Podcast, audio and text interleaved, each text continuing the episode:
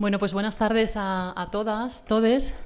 Eh, gracias por estar aquí acompañándonos en, esta presentación del libro, además en una tarde que primaveral, ¿no? de sol. Eh, así que se agradece un montón que hayáis elegido estar aquí en vez de estar, no sé, de paseo, tomando una cerveza u otro plan. Eh, voy a hacer un poco de dama de ceremonias aquí para presentarles primero a este lujo de mesa que tengo y después hablaré yo brevemente. Voy a intentar hacerlo brevemente porque la idea realmente es, em, bueno, mm, digamos que tengamos una conversación colectiva en la medida de lo posible, es decir, nos gustaría oíros también, o me gustaría oíros mucho, y que podamos pues, pues poner en común, debatir, eh, no sé, disentir, en fin, que nos oigamos un poco todas, ¿no? Entonces, bueno, mm, la, van a comenzar por un poco por el orden que teníamos en el cartel. Eh, va a comenzar Carolina Meloni, eh, para la que no les la conocéis, eh, es filósofa, es profesora de filosofía en la Universidad de Zaragoza y tiene varias publicaciones, entre otras Feminismos Fronterizos, que es un libro que yo creo que dialoga muy bien con este, precisamente, que, me he leído recientemente y que, y que me encantó, ¿no? Y después va a continuar Mónica Redondo, que es eh, eh, profesora de matemáticas en secundaria eh, y activista mm, feminista, queer, transfeminista desde hace unos cuantos años, desde bueno, los 90 en adelante por lo menos, ¿no? Y hemos sido compañeras, entre otros grupos, de la Asamblea Transmaricabollo de Sol, que eh, bueno, hemos estado activas una década. Mm, ¿no? Y bueno, seguimos un poco en plan cédula durmiente, por no decir que se acabó todo. Eh, y, bueno, ahí hemos estado, ¿no? esta asamblea del 15M. Y después va a continuar Jaime Barrientos, que es eh, profesor de psicología en Chile, en la Universidad de Chile, eso es. Mm, y, bueno, que tenemos la suerte de que está por aquí. Eh, siempre ha estado un poco de idas y venidas y ahora está como más asentado en Madrid. Y, la verdad es que es un lujo también contar con él y con, sobre todo con estas otras miradas y perspectivas desde, desde el cono sur, ¿no? que creo que son tan, tan importantes para, para lo que podemos conversar hoy aquí. Y luego terminaré yo, eh, y eso, intentaré ser breve para, para abrir la conversación a, a, todo el mundo. ¿vale? Así que nada, eh, comenzamos con Carolina. Yo, os agradezco muchísimo que estéis aquí conmigo, que os hayáis leído el libro y que os hayáis dejado liar para la presentación. No, no, vamos, el placer e, es, mío, gracias. Y, bueno, pues te agradezco un montón que me hayas invitado. Eh, iba a acompañarte en la otra, pero por razones de cuidado no pude, así que pues estoy muy contenta, la verdad, de estar aquí hoy con todas, todos y todes. Eh, en esta tarde, como dice Gracia, que podríamos estar tomando cañas, pero no, hemos venido aquí a hablar de lo queer, que es más importante. Eh, bueno, eh, voy a empezar, he hecho un pequeño escrito, voy a intentar no leerlo como tal. es cierto, presentamos Feminismos Fronterizos en A Coruña a, a, mediados de marzo, que estaba Ira también, y, yo señalé que sentía cierta comunidad entre tu libro, el mío y el de Víctor Mora, que, bueno, que me hacía como pues mucha ilusión que hayan salido casi a la, par estos tres libros. Para mí el libro de Gracia es una afirmación eh, y no una interrogación. Parte de la certeza de que lo queer para todo el mundo, para toda hija de vecina, para toda la prole, es decir, para todas nosotras hay de alguna manera una voluntad de universalizar lo queer, de hacerlo digerible, legible, accesible en su pedagogía, ¿no? en su lectura, en su interpretación. Ahora bien, y es algo que no he dejado de preguntarme yo eh, todo el tiempo mientras lo leía, ¿no? ¿acaso es posible un feminismo queer para todo el mundo? ¿Cómo transformar eh, el resto, ¿no? el desecho, el margen en una herramienta universalizable? abarcable, con la potencia suficiente para contaminar la mirada de los discursos que componen, que crean el mundo. Cuando precisamente ese todo el mundo ha, ha resultado ser el mundo que nos ha rechazado, patologizado, la casa heteronormativa que nos ha negado y nos ha borrado precisamente del mundo, del mapa. ¿no? Sabemos por experiencia académica, militante y política que la premisa hegemónica del para todo el mundo ha sido siempre esa matriz de inteligibilidad normativa que nos ha hecho saber, a golpe de repetición y violencia, que nunca fuimos parte de todo el mundo, de cierta comunidad construida sobre la base de la expulsión de la disidencia. Y lo queer no es sino eso, la pura disidencia, el desacuerdo, la ruptura con esa norma homogeneizadora de cuerpos, afectos y deseos. Por todo ello, creo que Gracia nos trae, yo creo, un verdadero caballo de Troya. y me detengo en el título, ¿no? Porque si bien, como sabemos, rinde homenaje a nuestra gran Bell Hooks, el gesto casi imperceptible, bueno, no tan imperceptible en la portada, ¿no? pero eh, de añadir esa palabra queer, hace eh, que éste se torne irónicamente político. Es decir, produce eso que Butler denominó el efecto político de la parodia, especie de citación no seria, anómala, parasitaria. Si lo queer es para todo el mundo, significa que todo el mundo ya está contaminado por el virus de lo queer. No hay feminismo posible que no habite esa fuerza disruptiva, disidente, antinormativa, desviada. Universalizar lo queer es desmontar todo dispositivo universalizador, es subvertir lo que tradicionalmente ha caracterizado el pensamiento occidental, su pulsión enfermiza por presentarse como lo universal, el falogocentrismo heteronormativo y su ficción de devenir norma. No hay norma, por tanto, original ni universal. No hay norma que no se encuentre atravesada, asediada por la anomalía, puesto que ya en el origen encontramos esa copia, la repetición, la mascarada, la parodia. Este libro no es sino la venganza de las periferias, la risa irónica de las abyectas, las heridas en la espalda del Lemebel, los chuchos y las perras de Vidarte, las mestizas de Anzaldúa. Y desde ahí nos afirma rotundamente, desde la primera línea, sí, señoras y señoros, lo queer es para todo el mundo. Es todo el mundo, porque el mundo somos nosotras todas esas a quienes habéis querido bajar del mundo. Por todo esto y por mucho más, hoy solo puedo agradecerte este gesto político que estábamos necesitando. Y lo considero sumamente necesario por numerosas razones. La primera de ellas, evidentemente, por el clima universalizador, rancio eh, y, neobiologicista que atraviesa, atraviesa cual espectro o zombie el feminismo actual. ¿no? Gracia lo enuncia desde el comienzo. Nada más comenzar, en la página 14 dice, la voy a citar, mi deseo queer es no seguir oyendo más a mis amigas y gente cercana decir que a este paso, con tantos conflictos y tan violentos en los feminismos, van a dejar de llamarse feministas. Espero que este libro sirva, en la medida de lo posible, para propiciar el diálogo, tender puentes y reconstruir nuevas redes y afectos feministas. Nos va mucho en ello. La segunda, por su escritura, que hace hogar y que nos refugia. El libro de Gracia mm, para mí es una herramienta sumamente pedagógica, a través de la cual acceder a textos, a conceptos, a autoras que no siempre son fácilmente comprensibles. ¿no? Como decían las pospotorras, si bien la bollera yankee vino a subirnos el nivel, no hay ni Perry que le entienda. Eh, en este sentido, tiene mucho de Bell Hooks, no solo su título, ¿no? también su escritura política, su capacidad simplificadora, afectuosa y cuidadosa del lector o de la lectora, para facilitarle el camino a la hora de adentrarse en teorías complejas y abstractas.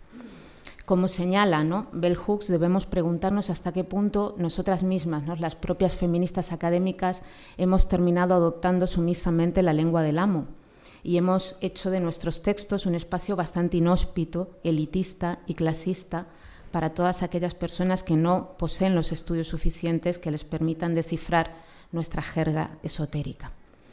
Hay que crear manuales de feminismo. Hay que generar pensamiento para todo el mundo y yo creo que Gracia lo consigue. ¿no? Hay que escribir para reconstruir un movimiento que sea de verdad para todo el mundo.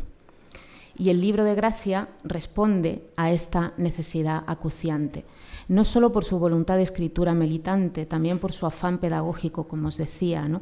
Uno de los capítulos para mí y de los que más me, me, han gustado es el último, donde se nos relatan y proponen diversas herramientas para agitar el ámbito educativo. Tiene también mucho de Val Flores este libro, de su escritura carroñera, que incorpora y hace cuerpo, que rompe con la comodidad de los saberes oficiales y de las jerarquías disciplinarias. En tercer lugar, creo que el libro de Gracia también es un libro memoria. Decía Ahmed que vivir una vida feminista significa hacer memoria del feminismo, de lo que fuimos y de lo que somos, de aquellas que nos precedieron, lucharon, escribieron y sufrieron. Es memoria de fuentes, de autoras, de citas, es un repositorio de voces y de cuerpos queer. Es memoria de vínculos, de alianzas, de cruces epistemológicos, como la que se produjo entre el movimiento queer y las teorías decoloniales. Es imprescindible para esto el capítulo titulado Para radicales nosotras, la importancia de reconocer nuestras genealogías. Es memoria también de la violencia, de la opresión, de la muerte, del duelo de las vidas no lloradas, del SIDA, de la precariedad, de la injusticia. Y es memoria fundamental de la militancia LGTBIQ en el Estado español. Me refiero eh, concretamente a todo el capítulo 5, activismos transfeministas y queer en la última década porque solo recuperando estas memorias, haciendo homenaje a nuestras genealogías, a las luchas de las que somos hijas y descendientes, es posible reconfigurar un movimiento feminista como proyecto antisistémico de verdadera transformación social. Voy a citar a Gracia también porque creo que merece la pena que la escuchemos. En la página 73 nos dice, hoy en día nos siguen sobrando los motivos para salir a la calle, pensando desde lo local a lo global y vuelta. Que no nos agredan ni nos maten, que se respete a nuestras familias, que no se acose a, las, los chavales diferentes en los centros escolares ni al profesorado, entre otras muchas demandas. Que, como decía en aquella pancarta de la primera manifestación del orgullo, que bajó orgullosa las ramblas de Barcelona en 1977, nos dejen vivir en paz. Hay que universalizar lo queer como gesto paródico, político, afectivo, festivo. Hay que queerizar a todo Quisque. Puesto que, como decía nuestro maestro Vidarte, y con esto ya termino, lo queer es la antítesis de la universidad, lo no universalizable, lo que lo universal deja caer como desecho, la cagada del sistema omni-abarcador su resto inasimilable, ineducable, no escolarizable, indecente, indocente e indicente es lo queer. Y la afirmación revolucionaria de Gracia reside, yo creo, en este gesto, en el devenir todo el mundo de todas las expulsadas del mundo. Es por ello para mí un gesto político, académico, militante y vital que tanto necesitamos en estos tiempos inciertos. Gracias.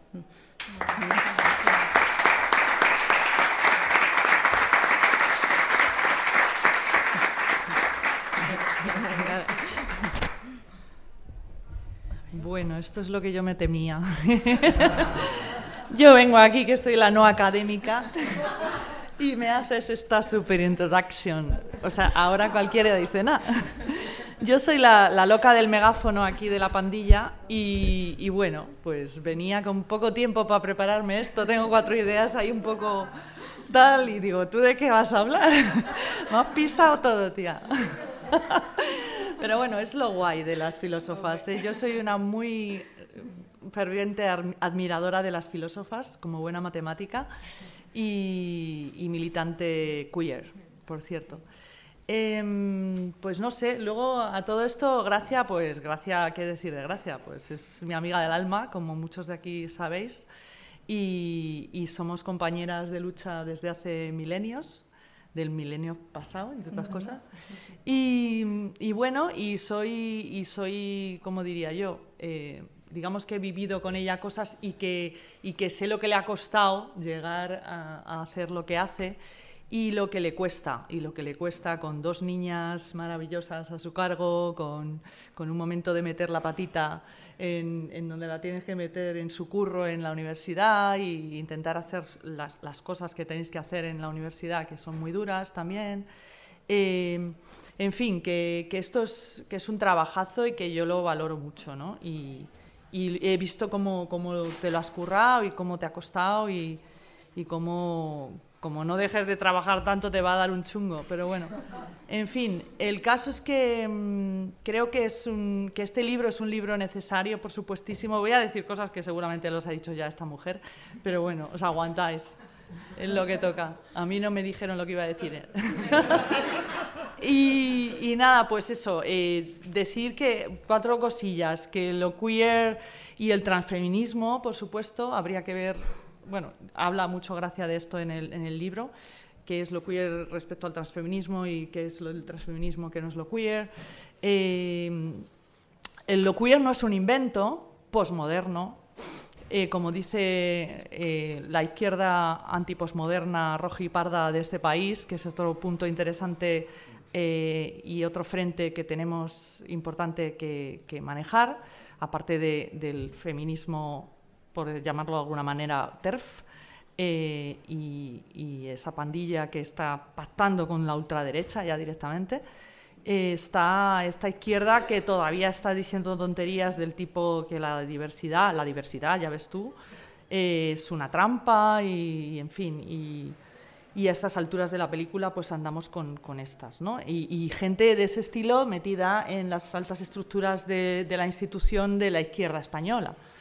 En fin, es un panorama un poco triste. Y en ese panorama que tenemos, en ese momento de, estas nuevas sex wars que tenemos en este país, que, que, estamos enfrentando, que, nada más y nada menos que, ayer creo que fue que, el Supremo se ha puesto a decir tonterías sobre la ley trans. No deja de decir tonterías el Supremo últimamente.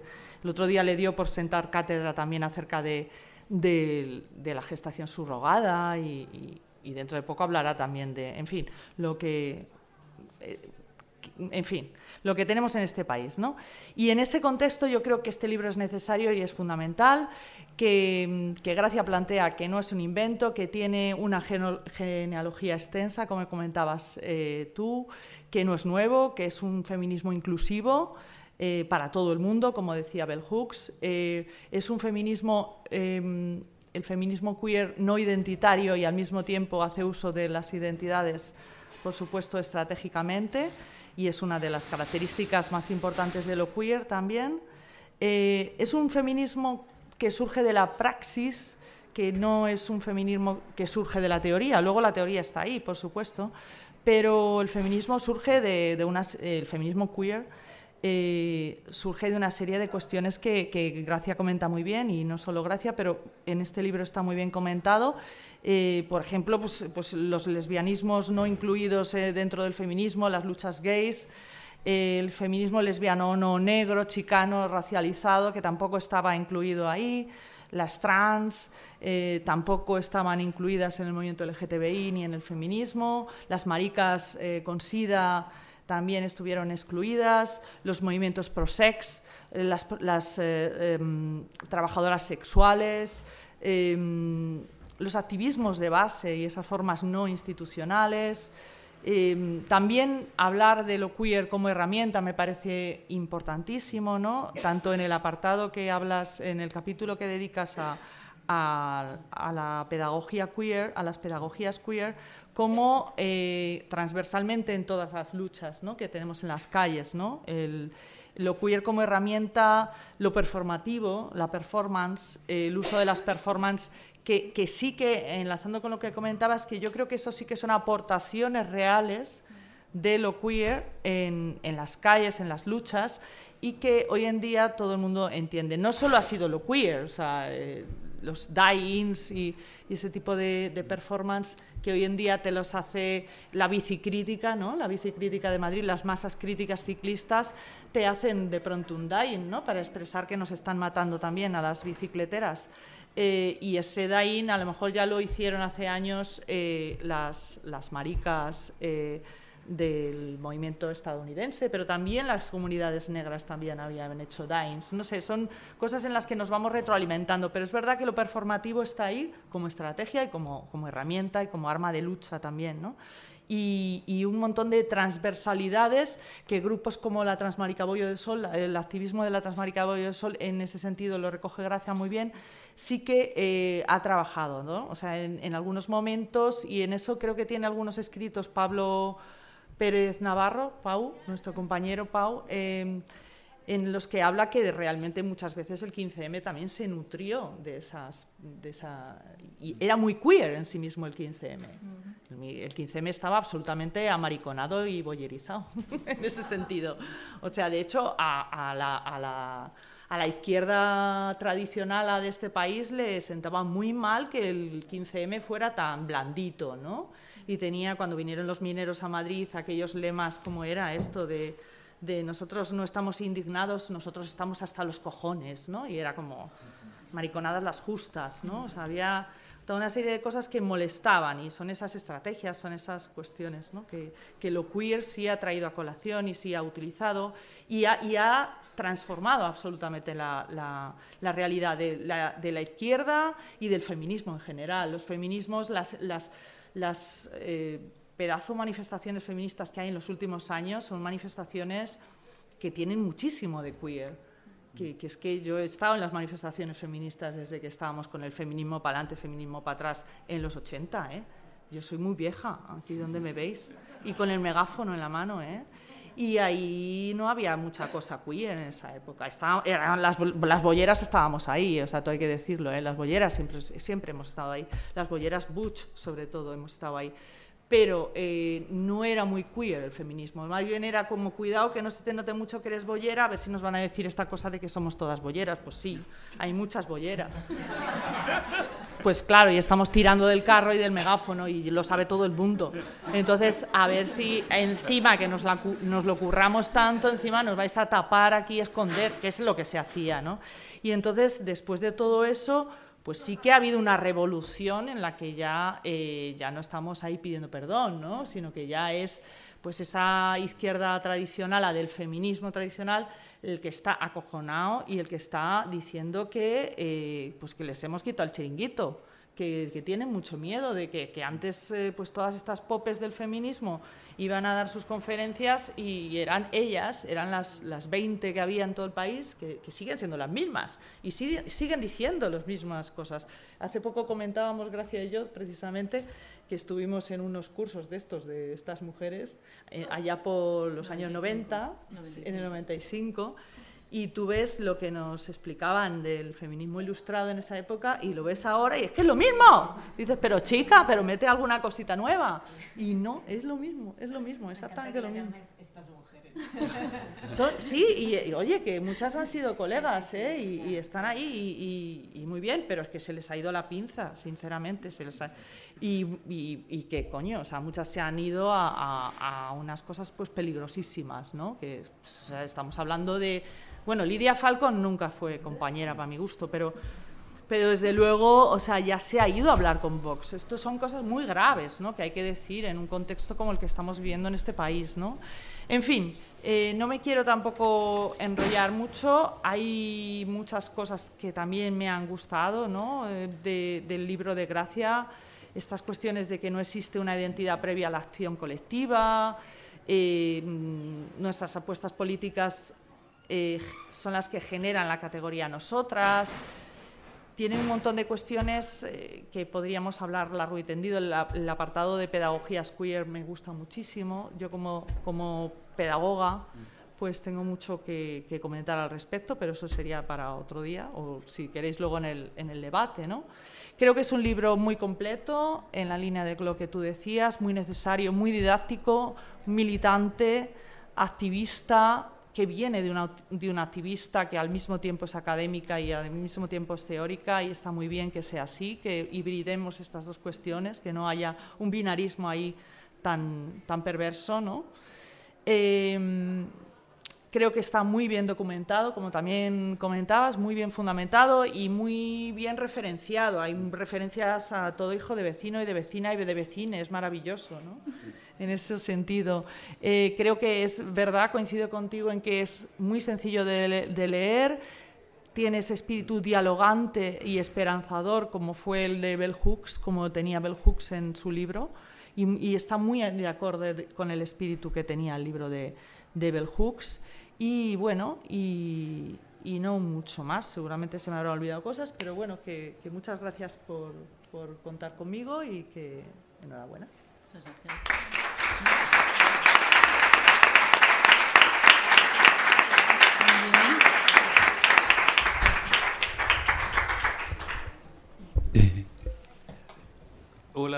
Eh, buenas noches a todos. A diferencia, eh, voy a leer porque no quisiera que se me olviden las cosas que quiero decir de, este libro. En primer lugar, quisiera agradecer la invitación de Gracia ¿no? a estar hoy aquí junto a ella y a todos ustedes.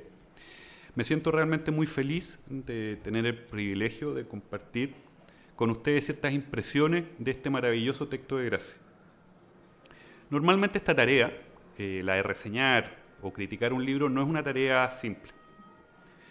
No es simple debido a que cada autor o cada autora, en este caso Gracia, ha puesto realmente mucho trabajo, tiempo y dedicación en la escritura de su texto, pero igualmente en todo lo que acompaña el libro, como por ejemplo la difusión. Y la crítica supone que alguien externo, alguien que no ha estado mirando dicho proceso, tiene esa tarea, la de criticar. Y muchas veces, lamentablemente, las críticas, más que debatir ideas expuestas o desarrolladas en el libro, más bien lo que hacen es atacar a la figura del autor o la autora. Por eso, en esta tarea, hoy yo quisiera señalar que, a diferencia de esas formas de hacer crítica, yo desearía más bien visibilizar ciertas ideas expuestas en el libro, resaltar algunas tensiones e indicar sobre todo los aportes que este texto nos hace a todas y todos como comunidad. Nos encontramos con un bello ejemplo de un texto que denota pasión por todos lados, en cada página, en cada cita, en cada referencia pero que también denota una prolija escritura y un activismo que nos explota por todos lados.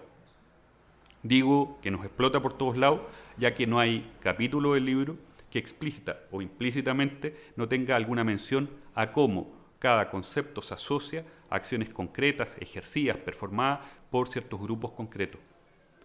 Gracia construye un texto necesario, hoy más que nunca, en tiempos de consolidación, sobre todo de movimientos y políticas antigénero, pero también de feminismos que atacan a las mujeres trans. Y frente a ese panorama político, no podemos quedarnos de brazos cruzados. Por eso que con este libro nos encontramos con una gracia que, como una guerrillera de la palabra, visibiliza las tensiones que el feminismo tiene hoy en día, exponiendo al mismo tiempo sus limitaciones y sobre todo sus puntos de fuga. Gracia no elude ni la historia del feminismo ni las tensiones del mismo. Ella se ubica en primera persona aludiendo a su propia militancia para denotar cuestiones que son claves actualmente, como por ejemplo la falta de contextualización del conocimiento que producimos, la ausencia de una mirada interseccional de las tensiones a las que nos convoca el feminismo y el conocimiento que creamos, el carácter colonial del conocimiento queer y feminista en algunos casos, o la producción exclusivamente académica del mismo, dejando fuera todo el curro que muchas y muchos han ejecutado en la calle. Gracia en ese sentido nos invita a repensar el feminismo considerando su historia, sus condiciones originales de producción, pero también su desarrollo y sus transformaciones. Ella nos invita a leer el feminismo en clave situada local, para comprender nuestras propias militancias como gays, lesbianas, bisexuales, trans o queer, pero también como latinos o sudacas, como gays o lesbianas que no encajamos en los patrones esperados socioculturalmente para gays y lesbianas en la cultura actual. Y en este punto no faltaría o no faltará la loca, usando una expresión del MBL, que ajeno a todo lo dicho previamente podría decir, bueno, el libro está bien, pero gracias no es Butler o Preciado. Y acá, desde el sur, como loca sudaca española, yo diría, es que precisamente no necesitamos más Butler o Preciado, necesitamos más gracia, que nos sitúen y nos ubiquen en donde estamos y de dónde somos. Que nos recuerden quiénes somos y de dónde provenimos y que lo hagan como ella lo hace en este breve pero conciso y agudo libro. Pero no se equivoquen. Ustedes ven un texto que puede parecerles pequeñito, de 126 páginas, compuesto de 7 capítulos, pero detrás de él hay mucho curro. Hay más curro del que cada uno de ustedes ha puesto para leerlo o para venir acá hoy en día. Cada página está pensada no para producir un conocimiento inaccesible a la mayoría o accesible solo para expertos y expertas. Cada página, cada frase está escrita con el corazón y con el cuerpo. El cuerpo de gracia está acá.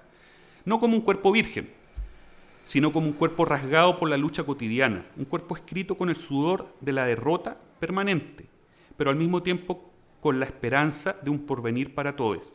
Por eso ella no olvida a todas y todos quienes desde diversos lugares en España o fuera de España han ayudado en esta tarea, el Paco Vidarte, Ricardo Llamas, la Moira Pérez, José Antonio Muñoz, nuestra bien apreciada, y yo no sabía que compartía Janet Winterson, Néstor Perlonger, el Pedro Lemebel, la María Amelia Viteri, por mencionar algunos. Gracia elige además cuidadosamente el título de su libro para denostarnos a quienes nos sentimos privilegiados por ser gays en ciertos contextos, que serlo no es un privilegio. Quien parte ser gay, lesbiana, trans o queer hoy en día es una invitación a problematizar el sistema heterosis que muchas veces reproducimos, sostenemos y del que muchas veces eh, profitamos para construir nuevas formas de relación entre unos y otras.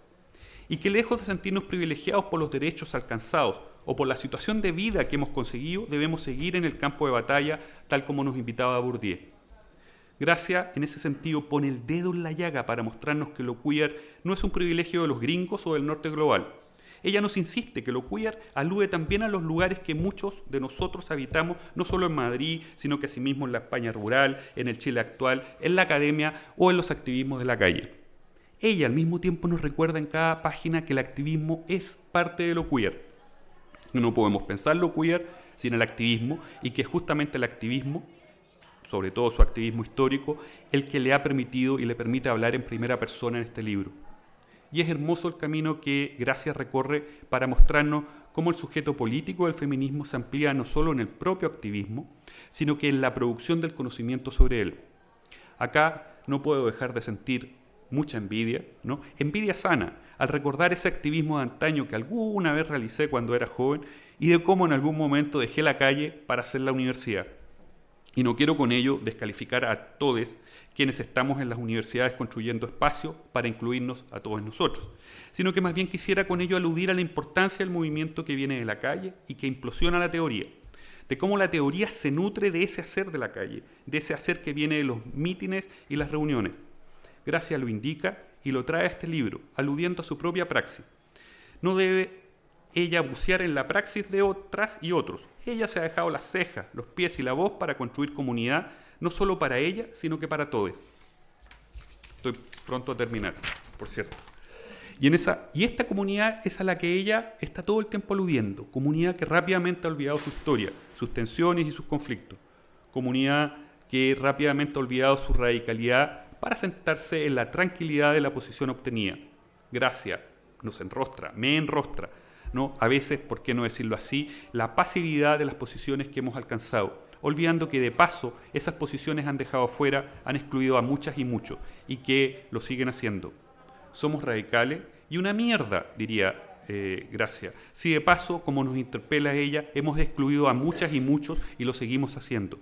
En este sentido, lamento tener que recurrir a una figura tan clásica como la de la filosofía griega, habitada por hombres, la mayoría de ellos de buena posición social, para decir que es esa episteme en la que se jugaban ciertas lógicas sexistas y clasistas la que no requerimos actualizar. Más bien requerimos olvidar eh, ese tipo de episteme y más bien traer las sujeciones primitivas que tenemos de clase, etnias, identitarias, de edad o raciales, a la que estamos cada uno de nosotros sujetas y sujetos para producir justamente ese nuevo conocimiento que permita transformar nuestras prácticas sociales y de género.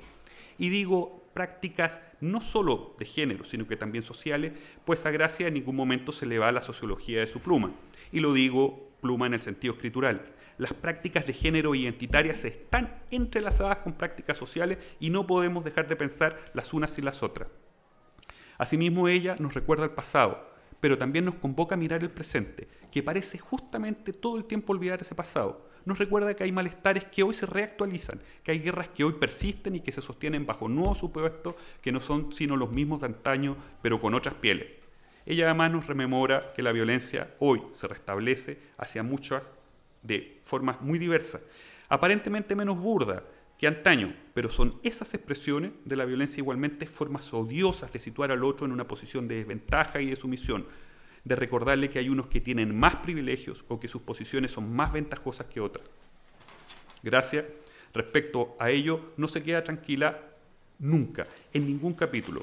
Jamás la leemos apaciguada, ella está todo el tiempo como mosca al oído recordándonos nuestros privilegios y nuestras posiciones, recordándonos que esos lugares privilegiados para algunos suponen violencia para otros.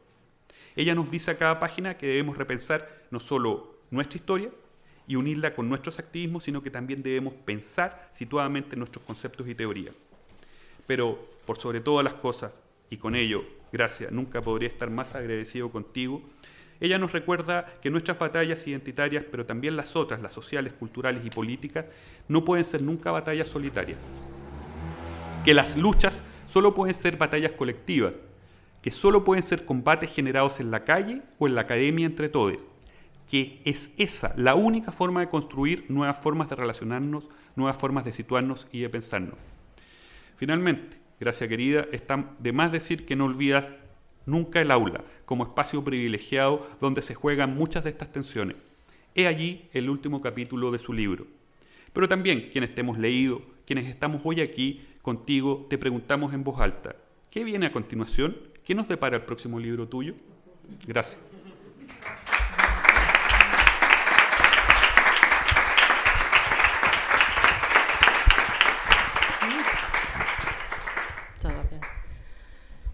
Ay.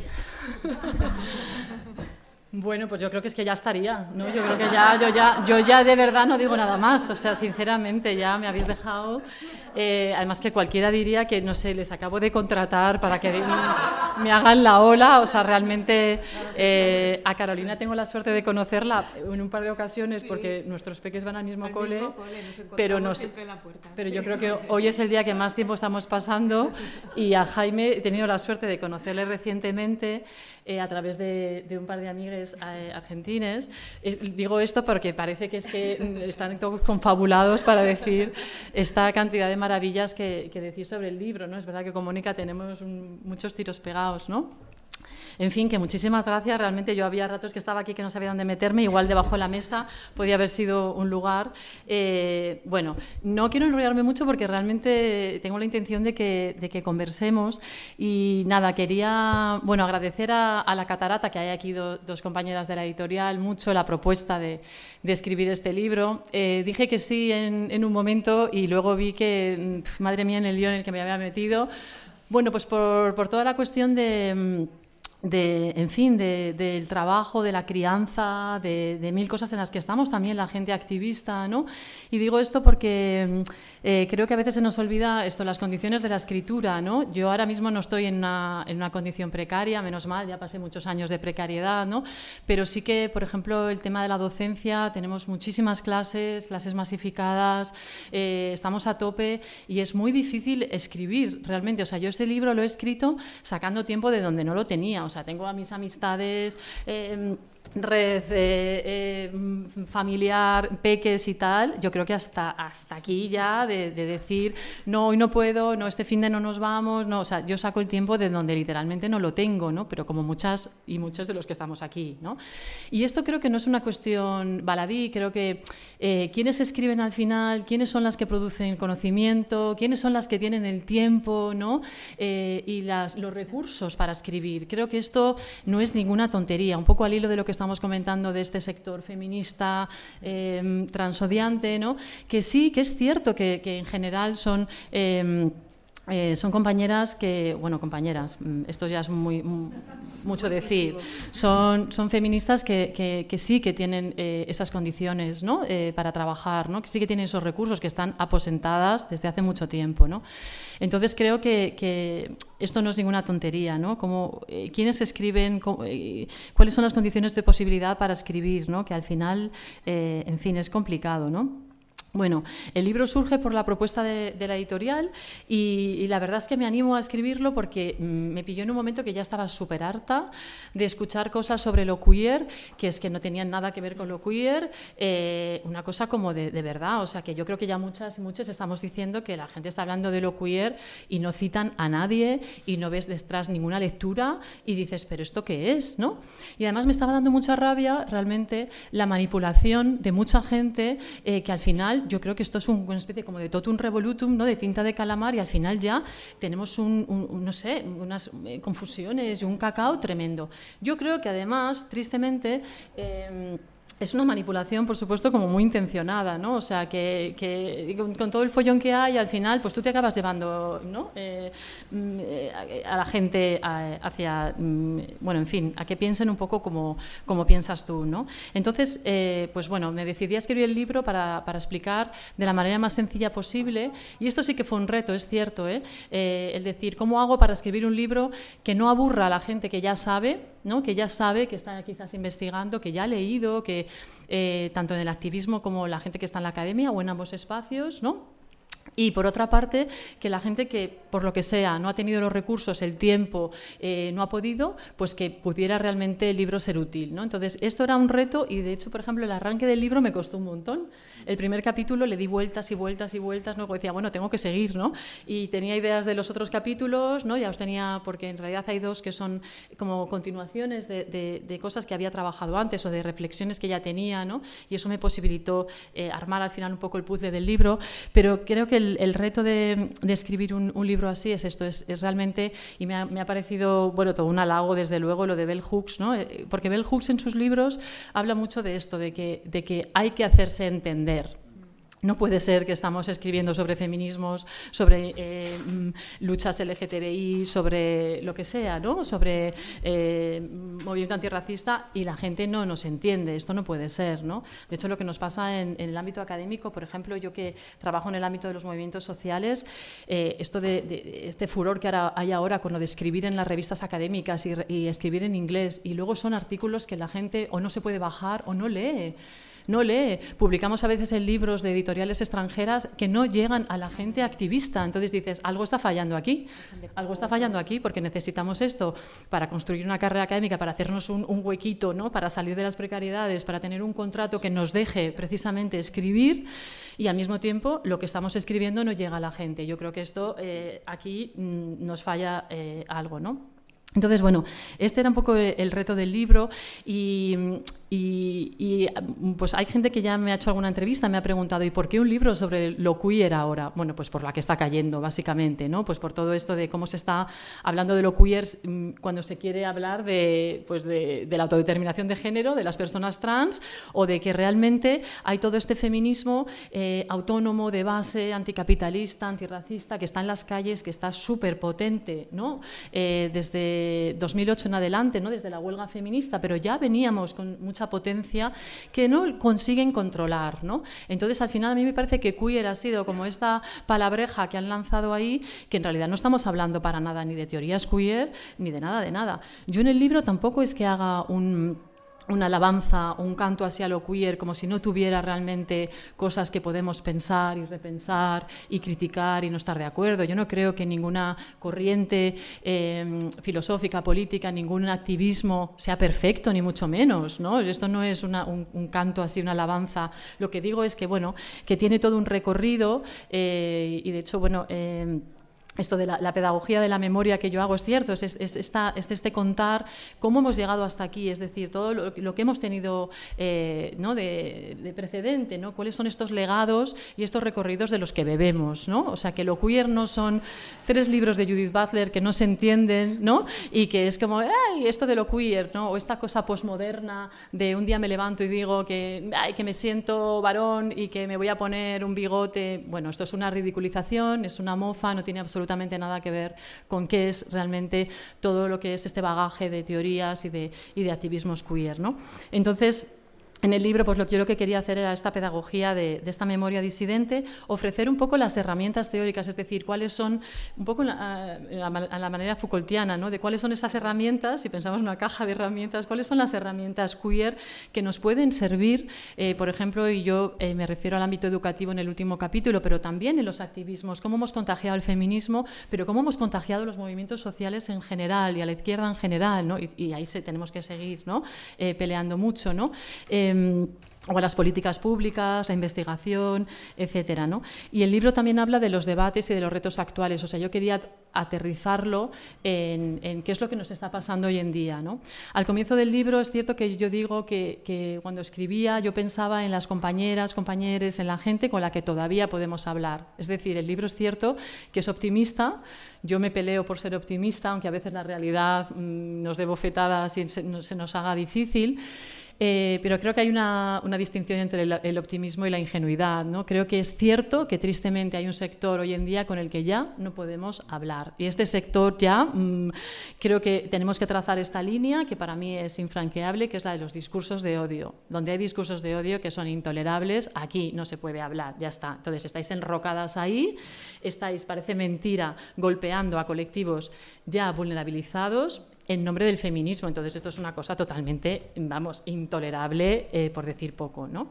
Entonces, creo que con este sector ya no, ya no merece la pena hablar, pero es que realmente tampoco nos interesa mucho, ¿no? Em, creo que tenemos que, hacer mucho más diálogo, leí ayer la palabra intrafeminista, tenemos que volvernos sobre las compañeras, la gente con la que realmente estamos ahí viendo la urgencia de estos diálogos y de estas puestas en común. Creo que esto, que esto es fundamental, ¿no?